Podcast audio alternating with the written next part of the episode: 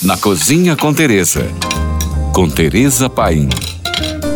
Dando sequência ao nosso delicioso e adocicado assunto de mel, você sabia que as abelhas sem ferrão produzem mel com baixo teor de açúcar e ação bacteriana?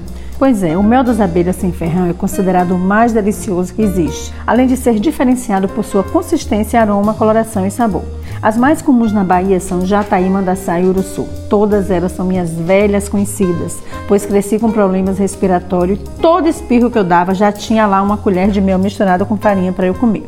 As abelhas sem ferrão produzem mel de sabor variados e muito apreciados por quem conhece. Enquanto coletam néctar para produzi-la, essas abelhas polinizam flores e ajudam a biodiversidade. Como muitas dessas espécies produzem mel muito especiais e saborosos e com menos açúcar, é muito grande a procura pelos próprios coletores de mel, também chamados de meleiros, que retiram mel destruindo as colmeias. E isso contribui para a extinção dessas abelhas em algumas regiões, o que prejudica muito o meio ambiente.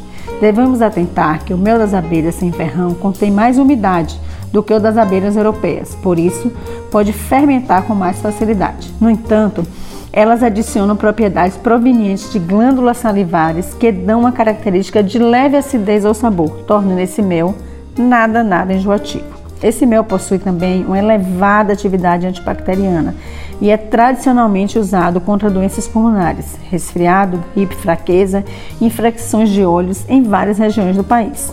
Como tem mais água, eles têm micro-organismos que são responsáveis pela fermentação, que são as leveduras e bolores, alterando as características organolépticas e químicas do produto. Ou seja, pode haver alteração de cheiro, sabor e textura, mas não significa que ele está estragado. Assim, é necessário armazenar em geladeira para ter um produto na forma original. Ele só é produzido em locais onde existam florestas tropicais ou subtropicais nativas. Logo, a produção desse mel é muito limitada, ficando a cargo de regiões onde existem essas abelhas. Por ser raro, tem alto valor de mercado, variando em média de 60 a 90 reais por litro, dependendo da espécie. Por hoje é só. Mais dicas me siga no Instagram ou se você tem alguma pergunta, mande para nós. Fique agora com nossa deliciosa programação GFM.